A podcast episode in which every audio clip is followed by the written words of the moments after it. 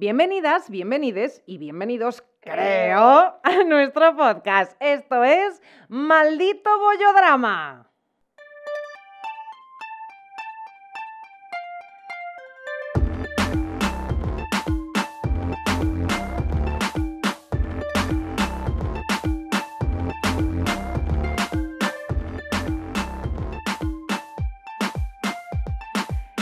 Puto temazo, es que no puedo parar de, estar living con el temazo de estas dos chicas maravillosas que nos han hecho. Eh, Celia Bex y Georgie Aveni. Os queremos mucho, cada vez que suena la sintonía un poquito más. Sí, la verdad es que sí. Le habéis dado, como decíamos el otro día, profesionalidad a nuestro podcast. Que ya llevamos seis episodios, amigas. Ojo, ¿eh? ¿No pensabas que íbamos a llegar hasta aquí? Bueno, quizás sí. Sí, hombre, a los 6 yo creo que sí, a los 16 no lo sé, pero... Eso ya depende de quién nos compre.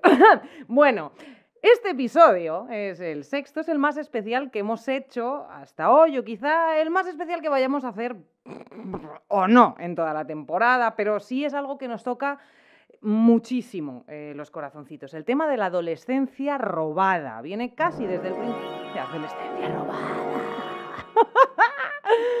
Perdón, bueno, viene casi desde el principio de nuestra aventura bollodramática, porque para prácticamente todo ser humano que habita el planeta, esta etapa vital que transitamos para dejar de ser niñas y pasar a la adultez es si no la más dura, probablemente eh, la más confusa. Estaremos todas de acuerdo, ¿verdad? Es toda confusión y hormonas.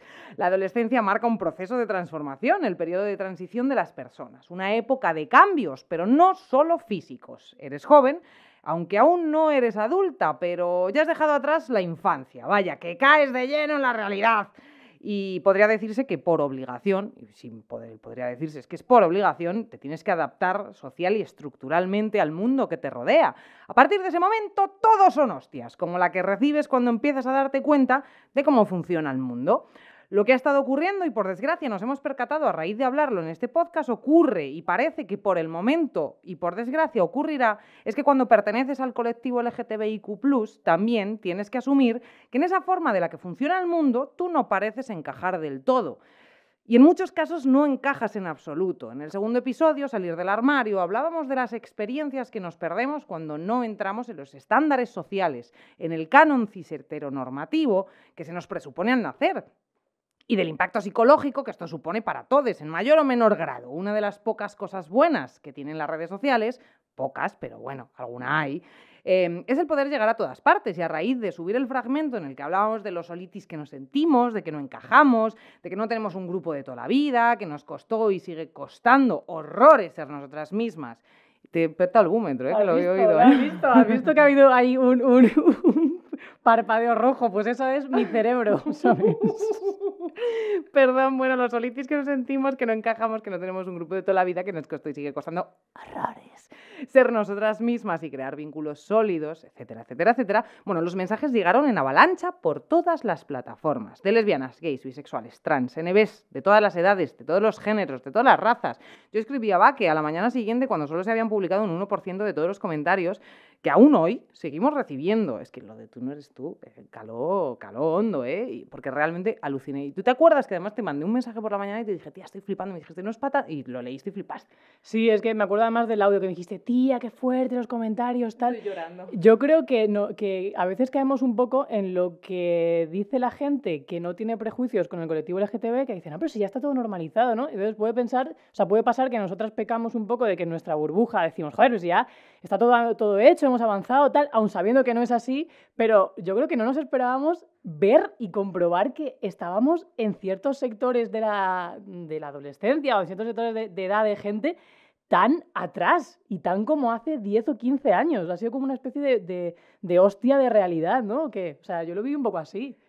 A mí se me abrieron los ojos, absolutamente. O sea, en, en el momento de decir, mierda. O sea, sobre todo por empatía de decir, es que la gente sigue igual que estábamos nosotras. Sigue habiendo el mismo dolor, sigue habiendo la misma sensación de soledad, sigue habiendo eh, los mismos trastornos psicológicos, los mismos traumas y ese tipo de cosas de decir, es o sea, yo es que me, me acordé de cómo me sentía. Sobre todo cuando lo estuve diciendo, claro, obviamente te pones en esa situación para hablarlo, pero al leer todos esos comentarios fue como, mierda ¿Sabes? Fue más esa sensación. A mí esa hostia realidad, de todas formas, ya me pasó, que es una anécdota que luego contaré, con una chica en un pueblo cuando fuimos a pasar unas vacaciones y tal, que surgió el tema y bueno, te lo diremos, pero vamos, nos contó un poco esta realidad de primera mano. Y fue como ahí dijimos, wow, es que eh, igual no está todo tan avanzado como vemos en eh, física o química, ¿sabes? Que se liaban todos con todos y no había prejuicios y era toda una maravilla. Digamos una serie de hace 20 años, venga, come on.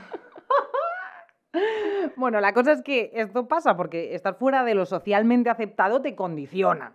Condiciona tu educación sexual, tu proceso de maduración. En muchas cosas te quedas atrás, pero en otras tienes que crecer de golpe para afrontar la violencia y el rechazo que se te vienen encima, básicamente. La heterotemporalidad existe. La heterorealidad existe. Incorporar la educación en diversidad sexual en los colegios no es adoctrinamiento, es necesidad. Este episodio va para todos los seres especiales del universo que ahora mismo están atravesando esa etapa de sus vidas, que sabemos que sois muchas las que nos escucháis. Y también para aquellos que ya la hemos superado, pero cuyos yoes adolescentes necesitan pues un abracito. Eh, no estamos solas, somos un colectivo. Amigas, boyeris, os queremos, os abrazamos y estamos todas juntas. Nosotras somos Terci Baque, Baque y Terci, y esto es Maldito Bollodrama.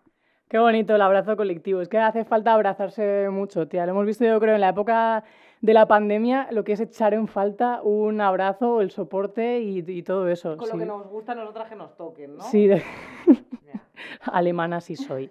Bueno, vamos a empezar explicando un poco lo que es esto de la adolescencia tardía, porque mucha gente puede pensar, o sea, ¿qué, qué, qué es ese término? O sea, ¿pero por qué? O sea, ¿por qué una persona LGTBIQ eh, tiene una adolescencia diferente? ¿Por qué las lesbianas en particular lo vivís además de manera distinta? Bueno, pues vamos a, explicarle a esa persona que igual no acaba de empatizar con la situación, eh, que se mm, traslade a ese pasado en el que cuando eres una niña pequeña, pues te preguntan, ¿y te gusta algún chico? ¿Y quién es tu novio? ¿Y quién tal? Y, todo va ligado en función a una heterosexualidad que se presupone, o sea, ya nacemos y nos presupone heterosexuales. Eh, y, todo... Sí, totalmente. O sea, heterosexuales, cisgénero y como te dan tu mochila, ¿no? O sea, como tu mochila, esto es lo que te toca ser a ti. Y entonces se nos eh, envían mensajes todo el rato que van por esos derroteros. Y, además es curioso porque si tú eh, eres eh, heterosexual y a lo mejor estás en, esa, en ese proceso de no saber si eres bisexual o eres lesbiana y tal, eh, lo que van a pensar en tu familia es, bueno, a lo mejor es una fase y, vuelve al redil. Pero si es al revés, si es al revés, no. o sea, si, si tú lo tienes claro y em, haces algún atisbo de que puedes llegar a ser heterosexual, se van a agarrar a eso en plan de, no, no, igual eh, la, fase era la homosexualidad. O sea, siempre eh, lo que se supone que tiene que ser es una heterosexualidad y a partir de esa mirada se construye todo. Entonces, Claro, nosotras crecemos en un ambiente donde tenemos que ir descubriendo poco a poco que no nos sentimos identificadas con esos mensajes que nos llegan. O sea, cuando te preguntan, ¿te gusta algún chico? Y es como, eh, no, pero es que yo creo que no me va a gustar nunca, ¿sabes? Y la frase esta de la, típica de lo siento por ser así, pero las, las amigas de tu madre de ¿y tú cuándo te vas a echar un novio? Yo lo que pensaba era ojalá seas tú mi novia. Y uno, oh, bueno, sí, es que esto me lo esperaba muchísimo. ¿Sabes lo, ¿Sabes lo que contesté yo una vez? Que, a ver, obviamente no, pues yo en mis burradas básicas, pero dije, cuando encuentre un tío que tenga más huevos que yo. Eso es súper transfo, mm, de todas formas, o no, todo lo contrario. yo no lo dije por transfo, para nada, porque de hecho yo ni con, con 12 ya ni sabíamos lo que, no, es que es eso, por claro, cuando tienes 10 años... Eh, pero, ya te digo, o sea, vamos a ver, adolescencia en Ávila, ya es que no sabía ni que existían personas racializadas. No, seguro que no las había En vez de salir a ligar ibais a cazar, ¿no? Es, efectivamente, como unga, unga. Pero sí, en realidad sí, yo no, yo no sabía que había, de hecho, ni siquiera sabía para la gente de Ávila. Ni siquiera sabía que había lesbianas, ni siquiera sabía que había gays, sabía que había maricones, pero ni siquiera sabía lo que era. Entonces yo tenía ese concepto de decir, o sea, y, en realidad lo pensaba, de, de, es que yo nunca voy a estar con un tío porque no voy a encontrar a nadie tan fuerte como yo, de carácter por lo menos. O sea, era una confusión absoluta, pero me pasaba. Y de hecho, creo que por eso al principio me llamaba más la, la atención la gente hiperfemenina, porque era como que yo no entendía, o sea, de pequeña no entiendes los roles, ¿no? Claro, pero es, idea que de lo que es es parte de la confusión de todas formas, porque claro, te, te meten, te llegan mensajes de, ¿te gusta algún chico y tienes novio y elige una pareja y con quién vas a ir a, yo qué sé, bueno, en, España no había bailes de fin de curso o de estos de, ve con Jenny al baile de fin de curso, pero, en- pero yo qué sé, tío, como que mm, siempre estaba el grupo de quién, qué chico te gusta, nadie se podía, te preguntaba, ¿te gusta algún chico o alguna chica? Claro. Vamos, a mí nunca me lo preguntaron, vamos. A mí sí. Eh, sí, sí, sí, sí, sí. ¿Pero en sí. Plan hecho, bien o en plan- en plan mal? Ah, En plan mal. sospecha y preguntarte. eh, y me ha pasado hasta los bastantes años, ¿eh? sobre todo, ya te digo, en la etapa de la adolescencia. Y una cosa que me pasaba, no sé si te pasaba a ti, a mí, por parte de familia además, em, el como... Sí que es verdad que yo quería juguetes de niño, entre comillas, y me regalaban juguetes de niño, pero los juguetes sí, el comportamiento no.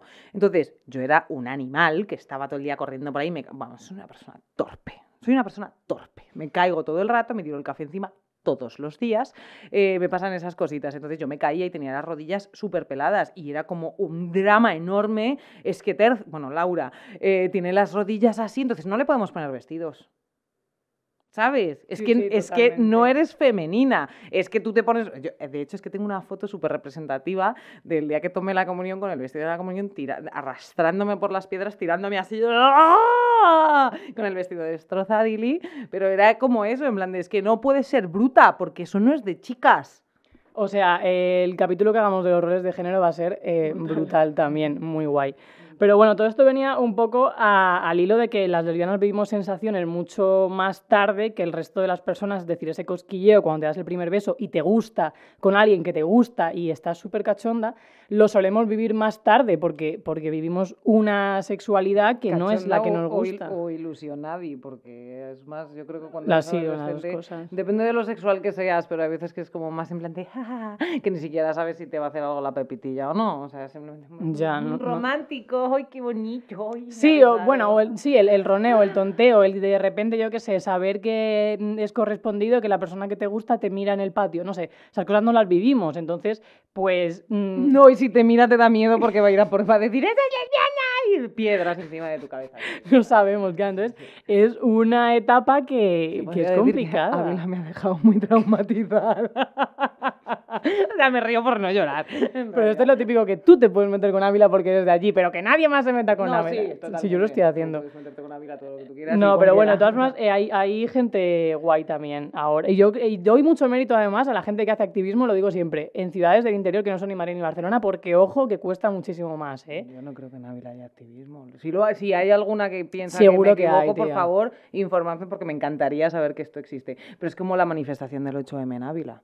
Es que creo que hay como 10 personas. Pues tía, esas 10 personas, vivan esas 10 personas. Sí, ¿Sabes? Es un poco el, el rollo que, no sé si te acuerdas, hace un montón de tiempo que le preguntaron al presidente de Irán, a- Perdón, hay 10 personas manifestándose y 80 haciendo fotos en plan, ¿qué es esto?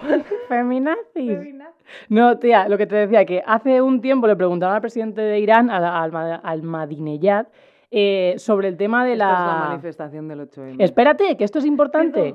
Que le preguntaron si, es que, por qué discriminaban a los gays en Irán, la política de discriminación. Y él dijo, claro, en, en su, en su absoluta sorpresa, dijo que él no discriminaban a ningún homosexual, simplemente que en Irán no, no existía esa gente.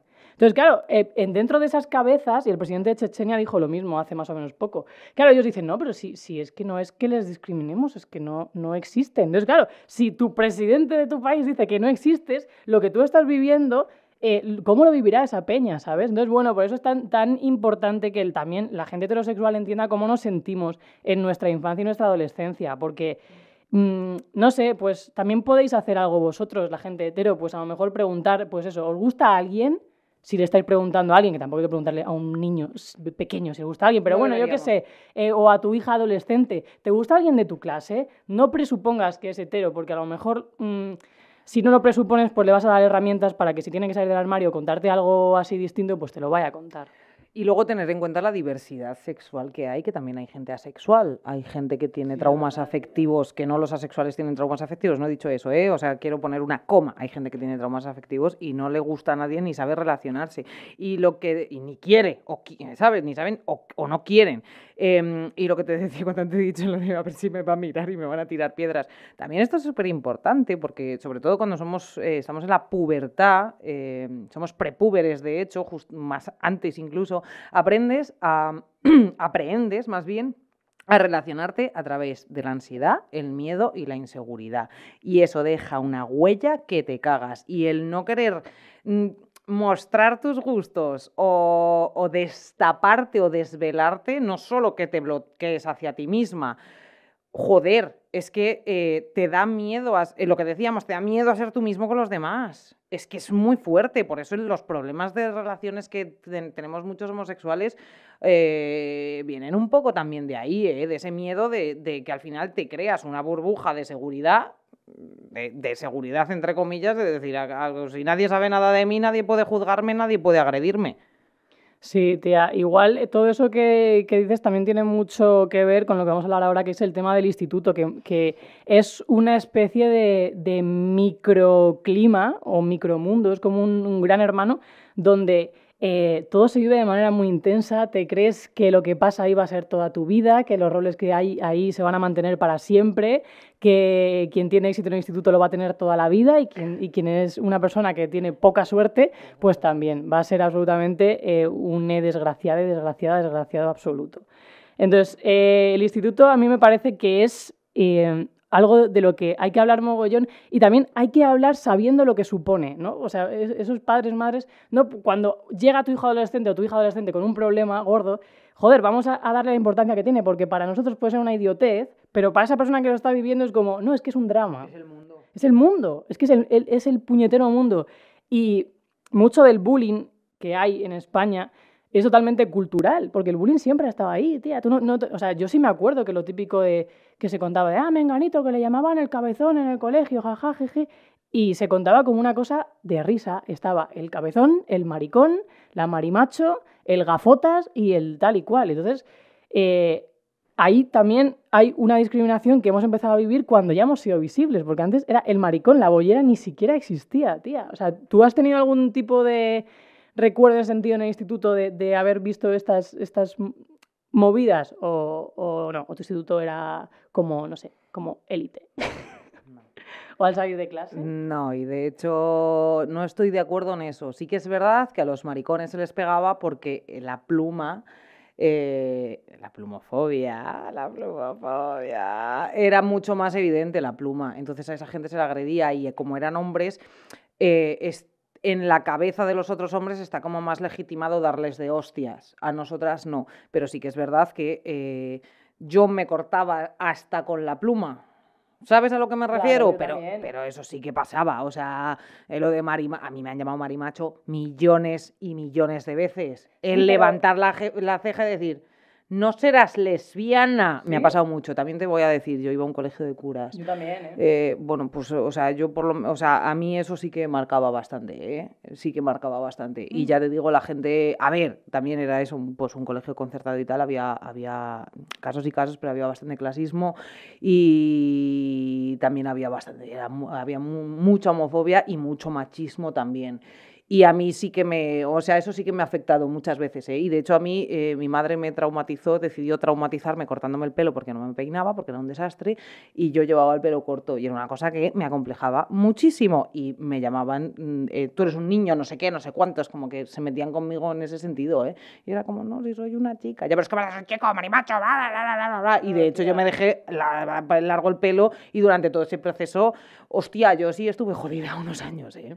Pues tía, yo pensaba que era más, o sea, de marimacho y todo eso sí, pero yo no, en mi caso nunca lo han ligado con el tema de la homosexualidad. También es verdad que eh, yo siempre mm, intenté no tener ningún problema, entonces es verdad que muchas veces me posicionaba del lado de eh, si alguien hacía bullying, pues yo también iba para allá, porque era como, claro, yo no quería ser víctima, entonces es como, hay que decirle cabezón al cabezón, yo voy a primera, que hay que decirle gafas a gafas, y no está bien, o sea, yo de hecho luego cuando pasó adolescencia y tal, yo pedí disculpas a gente que es como, tío, me he pasado contigo y en realidad ha sido por cobardía porque, pues eso, quien hace bullying al final es quien, quien más... Mm, o sea, no, quiero quitarle hierro, ¿vale? Pero que muchas veces, eh, o en mi caso, por ejemplo, por querer pertenecer a la masa, por tener miedo, porque decir, si soy diferente, la van a tomar conmigo, te sigues al rebaño. O sea, por falta de valentía y, y por no saber qué hacer, porque tampoco tienes una red de dices, joder, si se lo digo a los profesores voy a ser la chivata, si se lo digo a no sé quién, entonces es como, ¿qué hacen los guays? ¿Pero tú sentías que te integrabas más haciendo eso? Sí. Ok. Sí, Vale. sí, sí. O sea, lo entiendo, lo entiendo. O sea, que ahora lo veo y digo, joder, qué mierda. Pero claro, a mí yo de los 12 años, pues tampoco le, le puedo reprochar cosas, pero tampoco puedo tirarle piedras, porque es como, bueno, pues yo después le puse remedio, eh, pedí disculpas, tal, eh, defendí cuando había que defender y tal, pero es verdad que hubo momentos en donde hay que posicionarse y yo no fui valiente para posicionarme con el lado de la víctima. Yo es que tampoco fui valiente, pero lo que hice fue como eh, crearme una burbuja propia de, de una relación muy superficial con la gente y, y como pegar serpenteo y al final acabar encontrando a gente bastante outsider con la que hace piña y ya está. Y luego, bueno, pues por carácter, tengo el carácter muy fuerte y sobre todo fui haciéndome el carácter cada vez más fuerte. Entonces acabé cortando ese tipo de comportamiento y al final los bullies, eh, pues era como, joder, pues tía, es verdad, te he llamado no sé qué, me he metido contigo durante tres años, perdona, colega, ¿sabes? Y al final, bueno, pues en ese momento tampoco, o sea, lo que dices tú, eres tan insegura y tan floja que dices, vale, venga, vamos a ser coleguitis. Claro, pero sobre todo yo es que tenía claro que como es un- una etapa que iba a pasar, o sea, yo sabía que era como a esta peña cuando tenga 18 no les voy a ver, si no quiero en pintura. Entonces para mí era como un tramillo, yo me lo tomaba como un tramillo, como bueno, venga, tal. Es verdad que luego, o sea, yo solamente he vivido de ver bullying y tal entre sexto de primaria primero de la ESO. Después de verdad que en mi colegio nunca ha habido bullying. Sí que había una corriente católica, porque era un colegio religioso, pero nunca mm, he visto bullying y tal. Ahora yo creo que es muy distinto porque hay muchas formas de bullying. O sea, está el bullying presencial y el online, ¿sabes? O sea, el bullying a través de las redes sociales y eh, que es muy, muy, muy jodido. Porque claro, la gente cuando solamente estaba el bullying presencial se iba a su casa y tenía su refugio. Ahora eh, no paran las agresiones. Eso lo dijo Nani el otro día en Buenismo eh, y decía justo eso, que no sé dónde lo había estado escuchando y tal, que, que justo el problema que sufren los adolescentes es eso, que tú te vas a tu casa y sigue, y te cambian de instituto y da igual, porque tú tienes esa presencia eh, digital y te encuentran, igual que te encuentra un acosador eh, sexual que te has encontrado en una discoteca, que, "A ver, esto me ha pasado, de, un, de- un tío detrás de mí, a no sé qué, no sé cuántas, y a las dos semanas de repente escribes por Instagram, que es como, perdona, eh, pues eh, los acosadores mm, escolares también hacen eso. Y encontrarte es muy fácil, sobre todo en sitios que son muy pequeños, porque si estás en Madrid y a lo mejor te vas a la otra punta, te cambias de tal, pero en ciudades pequeñitas, pues eso, como en Ávila, donde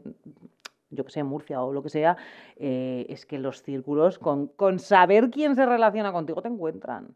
Y tiene que ser, o sea, ya no solo como alumno, como padre y como madre, hostia, a mí me daría muchísimo miedo, pero muchísimo miedo, porque el, el daño que te pueden hacer, a ver, es real, tú aquí además ahora tienes un ejemplo, es que es, es que es escalofriante lo que, o sea, la invasión. Totalmente, yo por eso creo que es súper importante que haya una, necesi- o sea, una, una red en los institutos donde los chavales y las chavalas se puedan acoger, o sea, que sientan que hay un espacio para ellos y ahí yo creo que la comunidad educativa eh, tiene mucho poder de maniobra en cuanto, aunque sea observar, saber qué pasa en tu clase, echar un ojo, ver comportamientos, hay cosas que se ven, estar en redes, tío, es muy importante porque es que ya no es solamente vigilar el patio, es que el patio ya se va de las manos porque es el patio y es fuera también, entonces hay que estar con, con- con mil ojos. Y de aquí viene la anécdota esta que te digo, que es que eh, estuvimos en, en un pueblo, pues no sé cuándo fue, en verano, yo creo, por ahí, y, y había una chica del pueblo que se puso a hablar con, con Celia y tal, y total, al final salió el, el tema ¿no? de, la, de la homosexualidad, y ella decía pues que en su colegio, que en su clase, pues los niños hablaban de salir a pegar a lesbianas, entonces que ella le daba miedo, porque tal y porque cual. Y es como, wow, pues es que eh, todavía pasa. Y esta chavala, pues lo que quería era sobrevivir, o sea, que no le pegaran, que no le hicieran nada, pero también poder ser libre. Y al final nuestro mensaje era como un, no te preocupes porque esto va a pasar, no te preocupes porque vas a poder ser, ser libre. Intenta buscar apoyo, intenta buscar red, díselo a tus, a tus profesores, díselo a tus padres, pero no te preocupes porque esto va a pasar y tú vas a poder ser feliz. Ya, Con, con, o sea, a ver, por desgracia también es que con suerte, porque hay gente que no para. Lo que pasa que yo creo que más que tener la sensación de que va a pasar es eh, busca ayuda, busca ayuda, busca ayuda, porque mm, puede complicarse mucho. Y si hay gente que va por ti, puede complicarse mucho. Siempre tienes que decírselo al mayor número de personas posible. Eh, para que aunque sea te saquen de ahí si no hay remedio. Porque, claro, pero para que busquen esperanza. y, esperanza y porque hay veces que la o sea, el presuponer que hay gente que no nace siendo una hija de puta es un error. Hay gente que es mala y yo eso lo, lo, defiendo absolutamente, por lo que sea, pero hay gente que es mala y no para hasta que acaba contigo. De hecho, te iba justo a sacar, que ya no solo entre alumnos, ¿te acuerdas lo que pasó en Valencia? Hmm que unos críos a su profesor le pegaron un palizón que flipas eh, al grito de maricón. Y esto fue hace un mes.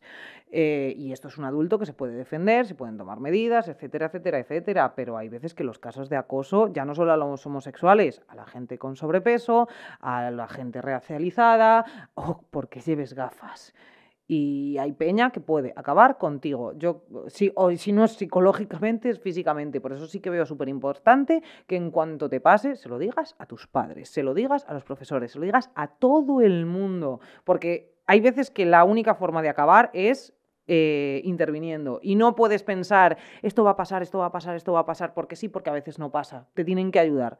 Sí, totalmente. Y de hecho, es que sigue pasando, tía. Y yo cuando eh, un, un, chaval o una chavala joven se suicida por tema de bullying, a mí me da mucha rabia que lo traten como un suicidio porque es un asesinato colectivo. O sea, es que la sociedad le ha empujado hasta llevar a esa persona ahí. Eh, a mí me impactó muchísimo el caso de, de un chico trans que se llamaba Alan, que se suicidó con 17 años. Hace poco, ¿no? Fue, bueno, fue en 2015, ¿eh? creo que fue, pero em, marcó mucho, yo creo, porque le estuvieron haciendo bullying desde los 14, eh, pues eso, o sea, le decían marimacho de mierda, porque claro, la leían como, como una chica, le levantaban la camiseta, le decían, ¿cómo es que te llamas Alan si tienes tetas? Em, bueno, y de ahí hasta arriba, ¿no? O sea, a seguir la escalada de violencia hasta arriba hasta que este chaval se suicidó. Pues, o sea, tenemos que hacer una reflexión como sociedad profunda, o sea, que cómo tiene que estar un chaval con 17 años como para que se suicide, qué se tiene que pasar por la cabeza, o sea, ya no podía más. Y yo pienso en él y pienso en esa familia que dice, joder, es que me han quitado a mi hijo, me han quitado a mi hermano, me han quitado a ese familiar, ¿por qué? Por odio, o sea, es que por eso yo veo súper importante, tío, tendrán que tener muchísimo cuidado con cómo expresamos las cosas, con los mensajes de odio, porque es que igual eh, tu mensaje transfo le está llegando a un niño de 14 años o 15 y le empuja a mm, quitarse la vida, tío, a suicidarse. Entonces, mm, hay que arropar, hay que arropar, o sea, es que es la única, la única solución y a mí de verdad se me parte el alma cuando, cuando leo estas cosas porque es como, joder, ojalá me hubiese encontrado con este chaval y le hubiese podido decir, eh, tío, no te preocupes, porque esta gente es una puta mierda quienes están haciendo esto y, vamos a ayudarte, que lo habrán hecho, ¿sabes? Pero yo qué sé, te queda la, sensación de decir, oh, joder, me hubiese encantado coger a esa gente y... Sí, pero a lo mejor no, no lo sabemos. ¿eh? No, está este claro. pero hay, otros muchos que eh, se quitan la vida sin haber eh, conseguido exteriorizar lo que les estaba pasando. Por eso te digo lo de pedir ayuda, que a mí me parece súper importante, porque hay veces que no pedimos ayuda cuando nos hacen estas mierdas porque nos sentimos débiles y porque estamos tan acostumbrados y tenemos ya tan, tan interiorizado que nos juzguen y que nos puteen, que pensamos que eso no va a parar de ninguna manera y a quien se lo contemos no le va a dar importancia o lo que sea. O sea, vamos a ver, es muy grave, es que es, de las cosas más graves que te pueden pasar, sinceramente. Hmm. Totalmente de acuerdo, así que bueno, pues eh, eso, que... que... Sí, pero vamos, a mí me gustaría decir ya antes de, pasar al siguiente tema, eso, como que, que lo digáis porque os vamos a ayudar, el sistema os va a ayudar y, y bueno, y eso, y que, que, joder, que antes de hacer una cosa que no hay marcha atrás, de verdad, o sea... Mmm, hay una parte de la sociedad que, que, os queremos, joder, y queremos daros ese abrazo colectivo y que no estáis solos. Es que es tan importante eso. Y que la gran mayoría de personas LGTBIQ hemos sufrido acoso de una manera o de otra y eh, no eh, estáis solitis. Bueno, me gustaría abrir este bloque hablando de una serie, porque de adolescencia hay como millones eh, para aburrir, pero de lesbianas pues como que no tantas y de adolescentes lesbianas pues eh, contaditas con los dedos. Eh, quizá no a todo el mundo le encaje, pero a mí fue como, es que fue como un navajazo en la garganta verla, te lo juro. Se llama Esta mierda me supera, está en Netflix, tiene solo, pero es suficiente, tiene solo una... mm, una temporada porque fue una de las víctimas eh, de la pandemia, de las producciones, cayó. Eh, pero bueno, está muy, muy, muy interesante y sale de una novela gráfica. Se trata de la historia de Sidney, esta mierda me supera, repito, aunque eh, nuestra productora hemos decidido que vamos a empezar a pasaros las referencias por Instagram, ¿vale? O sea que si no queréis estar apuntando mientras escucháis el podcast, os vamos a dar el trabajo hecho, cariñas. Em, se trata de la historia de Sidney, una chica que no solo tiene que lidiar con su sexualidad recién descubierta o con estar descubriendo que realmente no sabe lo que le pasa, la típica enamorada de su mejor amigui, que hay un chico que está enamorado de ella y ella como que lo utiliza, está confusa, es todo raro, eh, la amigui se echa un novio, entonces ella no sabe si siente celos porque está enamorada de ella o porque le quita tiempo, le resta tiempo de estar con su amiga o qué, bueno, es una fantasía porque esto nos ha pasado a todas.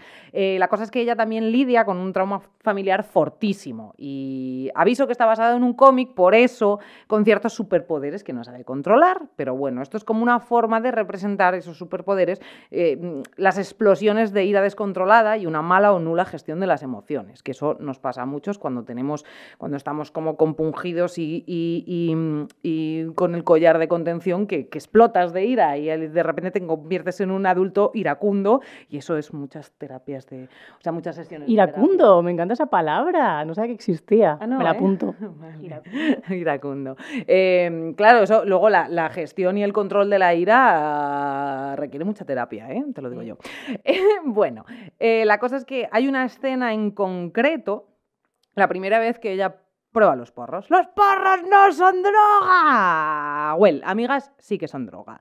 La marihuana es una trampa mortal disfrazada de florecitis que te hacen sentirte más relajado y con todo bajo control, menos soliti, menos desesperati, más abierta a las risas y al buen rollito, bloqueando el pensamiento, el autoconocimiento y la gestión del tiempo, el espacio, las emociones y las relaciones sociales. Con el peligro extra de que, como es una droga socialmente validada, es etiquetada como blanda. ¡Blanda, mi coño!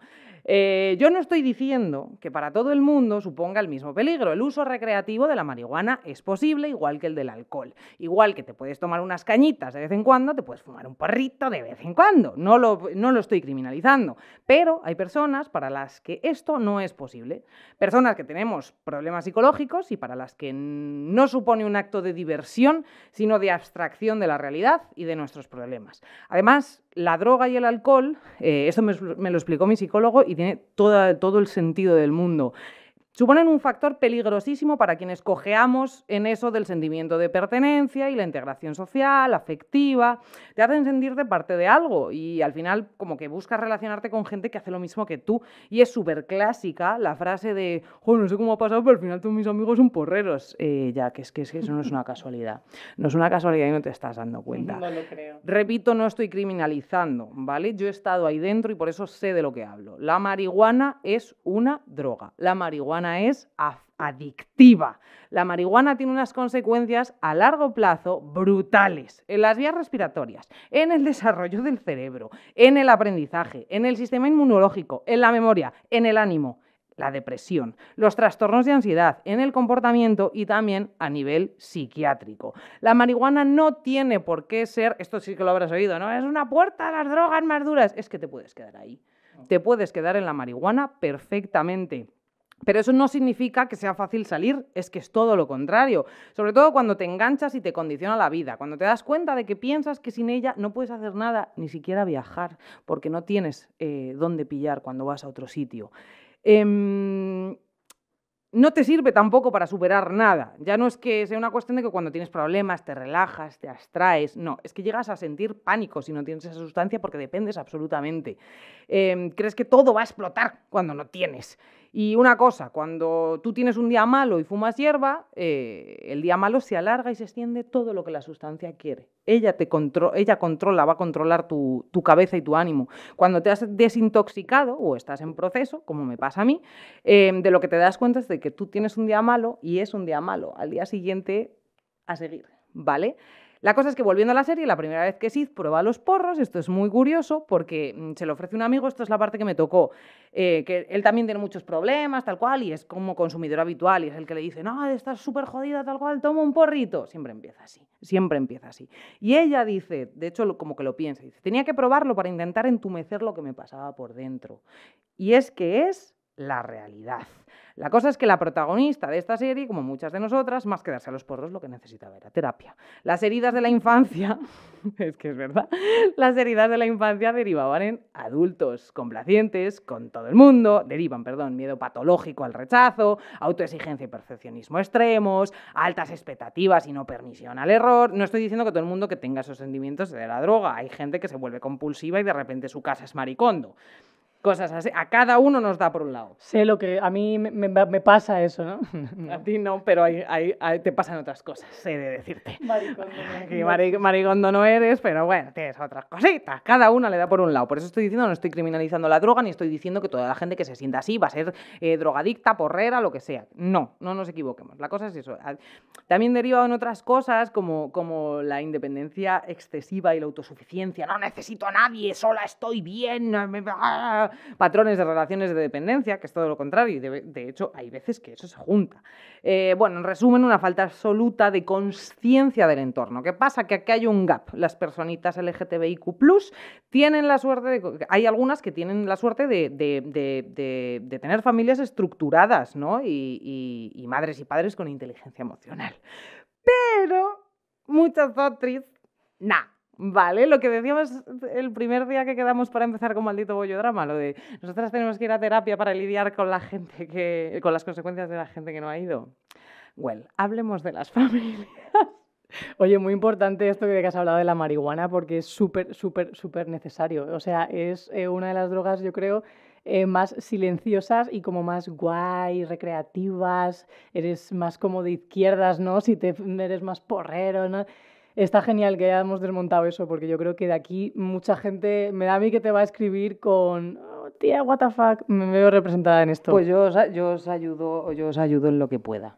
No sé, me, da a mí la sensación, ¿eh? Pero bueno, sí, el tema de las familias que es muy importante porque tienen un papelazo, como, como hemos dicho antes. El hecho de que tú te acerques a, tu hija y le digas, oye, pues qué tal en el cole, en el instituto, cómo van las cosas, eh, ¿te gusta alguien? No, no sé. Y que crees un clima guay como para que mm, pueda salir del armario, si tiene que salir del armario, es un salvavidas. O sea, es que yo creo que es como la parte más bonita de que te demuestren amor, que, es como interesarse por tus vivencias y preguntarte, oye, y si no saben, porque muchos padres, muchas madres como que no saben cómo tratar ese tema, no pasa nada, es que se puede preguntar eso, simplemente decir, oye, mira, no sé muy bien cómo tratar esto, pero quiero que sepas que te quiero y que, fue, mira, lo que eh, cuando hablamos con esta niña, la que te he dicho del pueblo, luego su padre habló con, ella y le dijo, eh, mira, yo te quiero y sabes que si tienes que contarnos lo que sea, estamos aquí.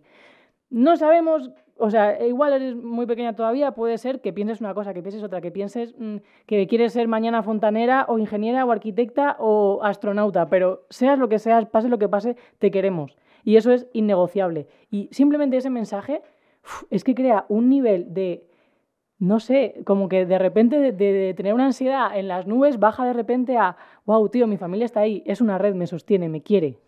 Sí, de todas formas yo veo importantísimo una cosa que has dicho que se, del, sobre el instituto que se puede aplicar a las familias también. No todas las familias son así, ni vas a encontrar eso. Y de hecho, si eres heterosexual, a veces pasa también que tus padres o tus madres o quien sea son agresivos con las parejas que tú traigas, o porque esa persona es racializada o por lo que sea. No vas a encontrar, no tienes por qué encontrar una red de confianza en tu familia y en ese caso es como en el instituto. Lo que tienes que pensar es que no es para siempre y vas a poder salir de ahí porque tu familia no tiene por qué quererte y no tienes por qué querer a tu familia, por desgracia eso ocurre.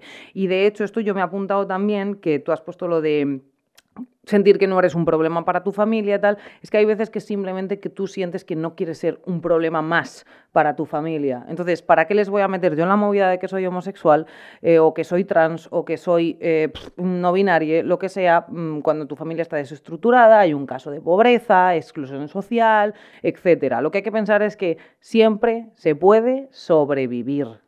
Sí, sí, yo creo que lo que hablamos aquí coincidimos es que simplemente ser lesbiana es una piedra más que suma en el, en el, en el saco de los contras para una familia. O sea, obviamente, si tienes, o sea, si vas probablemente a tu casa con una novia que es negra, va a ser peor. Pero es que si encima eres lesbiana y tu novia es negra, pues tienes como el doble. Y si encima eh, tu novia es lesbiana, tu novia es negra y es pobre, por tres. O sea, lo que hablamos es que deje de ser la, el lesbianismo, la pobreza, eh, el tema de la raza, el tema de la gordura, que dejen de ser piedras en la balanza de lo negativo, sino que es que no son nada, o sea, ni suma ni resta, es que te tiene que dar igual, o sea, te tiene que dar igual que tu hija se acueste con una tía, con un tío, con una persona no binaria, con una persona negra, con una persona que sea mm, asiática, o sea, ¿qué más te da? Es que ahí es a lo que vamos, ¿no? O sea, ¿por qué es un problema? Es que ¿por qué es un problema? Es que yo no lo entiendo, tía, no lo entiendo, realmente no lo entiendo. Por el bagaje histórico y cultural, cariño. Sí, pues sí, pero, o sea, entiendo la razón, pero no entiendo cómo, o sea, no sé, tía, es como...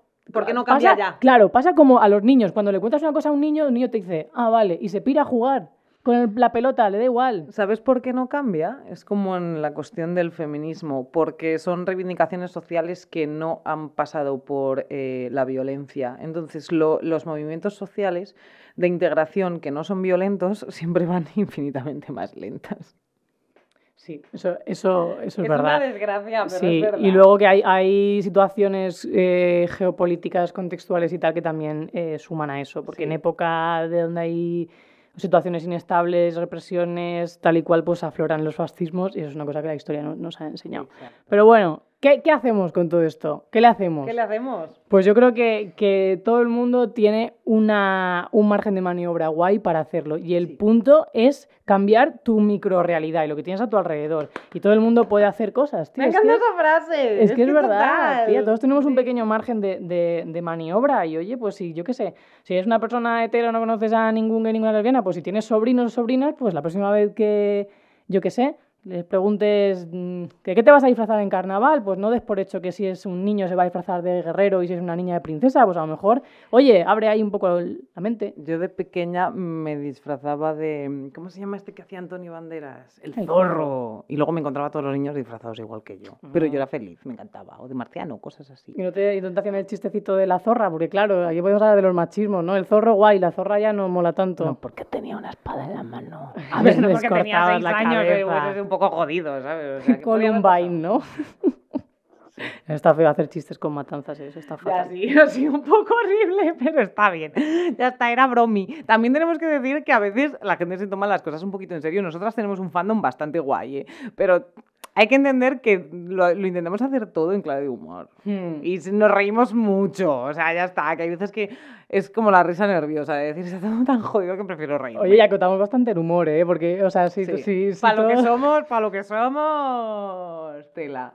Bueno, Y a ver, me, me ¿qué? hago más que mirar la grabadora porque ha empezado con tres rayitas de batería y ahora lleva uno. Y desde que lleva uno, mi ansiedad está en tres. O sea, la, la batería baja y mi ansiedad sube. ¿quieres que le acelere un poco? No, vamos, vamos a ver, si de repente te cortas a mitad, pues luego le ponemos pilas y retomamos. Vale. Esto es lo que tiene la autoproducción. Totalmente, la autoproducción sin darnos dinero, por favor. Bueno, ya me callo. La cosa es que eh, yo este blog, que el que le hacemos, eh, esto lo estuvimos hablando el otro día y me dijiste una cosa muy interesante, que es como que eh, normalmente, y además amigos míos profesores y amigas mías profesoras también me lo han dicho, que es mucho, muchas veces los propios alumnos los que les tienen que explicar qué es a los Sí, profesores verdad, ser sí. trans, ser homosexual, ser no binario, ser ta, ta, ta, ta, ta, ta, ta. ¿Qué pasa? Que aquí hay una falta de formación en los profesores en materia de educación sexual, no solo en los chavales y las chavalas.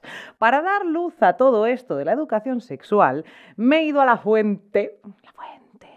Y he estado, eh, creo que es el capítulo en el que menos efectos de sonido has puesto, también te digo. Bueno, la cosa es que estaba hablando con una amiga mía, profesora, cariña, eh, para que me explique cómo va la vaina. Eh, resumiendo lo que me ha contado, voy a intentar explicarlo lo mejor posible porque es, complejo, ¿vale? Pero como siempre estamos con la cosa de tiene que haber materia de educación sexual. Joder, es que no tenemos ni idea de cómo funciona el, el- el sistema educativo. Ese es el problema. Yo la primera, ¿eh? O sea, tenemos una falta de conocimiento tan grande que nos lleva muchas veces a ser demagogos, ¿vale? Y te explico por qué. Porque es que me voló la cabeza cuando me lo explicó el otro día. Según me lo dijo, es un arma de doble filo, lo de lo de la libertad de educación. Vamos, resumiendo, lo que me ha contado es que hay una cosa que se llama el derecho a la libertad de educación, que es por el que se rigen los coles institutos públicos y también la mayoría de los concertados. Eh, según lo que me ha dicho, es un arma de doble filo porque al dar libertad de educación y el cómo educar a los hijos, eh, hay una línea muy fina que separa esto del famoso PIN parental. ¿Por qué? Básicamente ahora mismo, si se quiere dar una, educación sexual en los coles e institutos, tendría que tener un carácter complementario, extra, ¿vale? Ya que no haya asignaturas ni materias sobre el tema. Eh, si esto se hace, igual que el director del cole puede traer a la Cruz Roja a enseñar a los niños aceptación e integración, también puede, por criterio propio, llevar a una asociación antiabortista a decirles a los chavales y a las chavalas, que al alumnado en general, que, el aborto es un pecado y que van a morir todas y que mm, matar niños está mal. Porque no está regulado ni cómo se introducen ni los mecanismos. Ahora mismo en la ley de educación, desde hace varios años, pues casi una veintena ya, pero bueno, las asignaturas se rigen por lo que se llaman competencias clave. Vaya, que la idea es que las asignaturas se desdibujen y no sea tanto contenidos, eh, sino competencias para ser, de hecho, va a nivel europeo, no solo, no solo eh, nacional. Tienen que ser buenos ciudadanos europeos, ¿vale? Libres, democráticos, etc. Entonces, el aprendizaje debe ser permanente, según ponen la, en, los propios estamentos, desde la infancia a la vida adulta y aplicado a la diversidad de contextos académicos. Vamos, que aprendan a ser personas eh, con cabeza. Em, buena gente. Buena gente. Lo que se habla eh, que se debería hacer con materias que no existen como tal, y no solo la diversidad sexual, las artísticas también pasa, por ejemplo, es llevar a cabo una educación transversal en el resto de asignaturas para que el alumnado las interiorice en el día a día. Em, en lugar de hacer asignaturas independientes, porque las asignaturas independientes es lo peligroso, por esa libertad de cátedra. ¿Qué significa esto? Eh, que en dibujo, en historia, en todas las asignaturas se hable de esa diversidad sexual. Entonces, se normalice de tal manera que los alumnos interioricen eso, no sentarte y decir, la diversidad sexual es esto, esto es un trans, esto es una lesbiana, esto es un tal, sino que esos profesores sepan de lo que están hablando y cuando hablen de historia te sepan meter Em, esa integración y el antirracismo, etcétera, etcétera, etcétera. El problema es la falta de regulación, por lo que cada instituto o colegio puede hacer eh, a su manera lo que quiera, ¿vale? Lo que significa que puede ser algo bueno, integrador o positivo, o una mierda, como el tema del PIN parental, que pasó en Murcia. Em, es una forma de explicarlo muy breve, ¿vale? Porque en realidad es un sistema que plantea, de hecho está en el artículo 27 de la Constitución, y que es una trampa de lo de la libre elección eh, educativa. Es decir, se reconoce el derecho a la educación, a la libertad de creación de centros docentes, pero el supuesto derecho a escoger el centro educativo al que van tus hijos no existe. En realidad eso es lo que no está regulado, por, por eso lo del PIN parental. Em, esto lo que provoca es que se cree un sistema de plazas limitadas, con rechazo a la mezcla social, diferencia de clases, porque si tú vives en Aluche, eh, es muy complicado que puedas llevar a tu hijo, a, tu hija o a tu hija a un centro en San Sebastián de los Reyes, que sea de mayor estatus, entre comillas, aunque sea público, ¿sabes? Eh, esto separa las clases medias y altas de las llamadas bajas y de los, eh, los extranjeros. O sea, es que es muy complicada la cosa. Sí, tía, pero yo sí que creo que hay ciertos conocimientos que sí que hay que asegurar que se den. Te quiero decir, igual que, que Lorca lo meten en lengua, y, y, entonces en mi colegio, por ejemplo, obviaron el tema de que lo mataron por maricón. Fue como lo fusilaron, pues, pues, eh, cosas que pasan, ¿sabes? Pero sí que yo creo que sea necesario hacerle hueco, sí o sí, porque hay colegios donde eso no lo van a hacer. Pero por eso la transversal. Pero es que eso no lo van a hacer, tía. Pues eh, Pero es que si, si, tú haces una obligación, una formación obligatoria para los profesores para explicarle, primero qué es, por ejemplo, ser lesbiana, ser gay, ser trans, les ponen nuestro podcast, les puede servir, oye, en la formación, ¿por qué no? Y luego que haya un espacio donde tengan que hablar sí o sí de eso, oye, es un profesor se niega, ¿qué le vamos a hacer? Pero a nivel, si lo quieren hacer, incluso médico, decir, eh, explícame cómo son las ETS. A mí nadie me explicó en el, en el colegio nada sobre eso. Ya, pero la ley cambia cada, la ley cambia cada cuatro, o sea, cambia con, con el gobierno. es, que, nos, hemos, nos, hemos, acostumbrado a eso, a que las leyes de educación sean como, eh, no sé, como cuando te invitan la primera copa dentro de una discoteca. Es como va incluido en la, en la esta electoral. Quien llegue se carga la educación que hay. Por eso es complicadísimo la educación sexual Es que es muy complicado. Pero tía, eh, yo creo que aquí de todas formas igual la comunidad educativa se me echa un poco encima, pero profes eh, informados de cosas, tío, porque es que... Porque se te van a echar encima, es que es lo que debería No, pues ser. porque tampoco quiero poner como la responsabilidad en, esa- en, en ellos, ¿sabes? Pero sí que es verdad que creo que tienen Yo que estar, tienen que tenerla, ¿eh? saber que lo que es un noodle, tienen que saber lo que es el cibersexo, tienen que saber eh, cómo se hace, cómo funciona Instagram, qué es TikTok. Tío, lo tenéis que saber porque vuestros chavales mm, es que viven con eso 24/7. Entonces, si no sabéis lo que está pasando en vuestro trabajo, es que es una mierda. Y, y yo entiendo que la brecha digital para algunos sectores de eh, la educación será más difícil, es decir, profesores de 50, 60 años lo tendrán más complicado, pero yo qué sé, yo creo que se puede. O se sea, no sé, y se debe justo.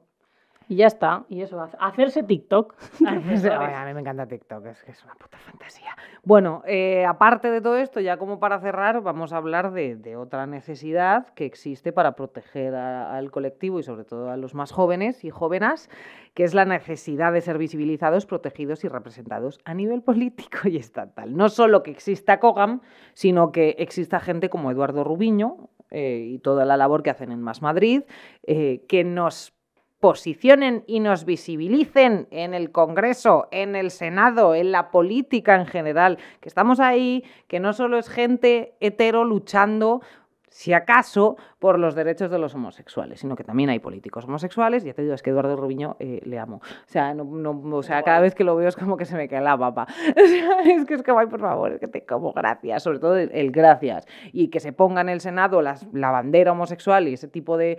O sea, que Mónica García coja y, y en Más Madrid organice las... la- o sea, o- no sé si es organizar o, o permitir, no sé cuál es la palabra, pero que garantice que podemos hacer concentraciones y que sean abanderados de este tipo de movimientos, que las propias, eh, que los propios partidos políticos tengan su sector eh, homosexual, porque existe el Más Madrid LGTB, eh, el PSOE LGTB, ese tipo de, de- de organismos tienen que estar ahí, porque estamos ahí, estamos en todas partes y la política también que tenemos que estar y me parece súper necesario. Hombre, es que ha habido eh, Pedro Cerolo, político súper guay, Carla Antonelli, que es súper activista a día de hoy. O sea, eh, en España hemos conseguido los derechos que hemos conseguido gracias a que ha habido políticos y políticas que se lo han currado muchísimo y Por desde aquí supuesto. muchísimas gracias porque sin vosotros no habría sido posible. Y la esto. educación también yo creo que o sea, puede, puede arreglarse también por, en- desde esa perspectiva. ¿eh? Al Ujú. final es política, no Hay tanto que los- esperanza. hay esperanza. Hay esperanza. esperanza, gracias. Gracias. Eh, no solo, o sea, ya te digo que es como los profesores tienen que aprender tal, a nivel político yo creo que es también por la- una de las vías por las que se puede conseguir. Hmm, Sí lo es, sí lo es. Pues nada, pues muy bien, nos ha quedado muy bonito el, el Capi. ¿Que ¿Vas a hacer una reflexión última o qué? No. como que, pues eso, adolescentes, adolescentas, eh, estamos aquí, os queremos, y vuestra Sí. comunidad educativa también, y las familias también, y la política también, hay sitio para vosotras, para vosotros, para Sí. vosotros, y aquí estamos. Y que mira todo lo que hemos contado, si yo particularmente he estado así de jodida y he pensado que mm, la vida se acababa y que no iba a conseguir ser feliz nunca y que no iba a ser normal nunca y que no iba a tener un trabajo, una persona que unas personas que me quisieran, un grupo de amigas, amigos, eh, que iba a conseguir hablar con mi familia, de, de mis novias, ese tipo de cosas. Si yo lo he conseguido y encima tengo un podcast Estamos de aquí, lesbianas, estamos aquí, tú también puedes. Arsa. Arza. Queridos boyeris, amiguis oyentis, podéis escucharnos en Spotify, ebooks y ahora en YouTube, que ya llevamos un par de semanitas. También nos encontraréis en redes sociales, arroba maldito bollodrama. Y volvemos en dos semanas con Maldito Bollodrama.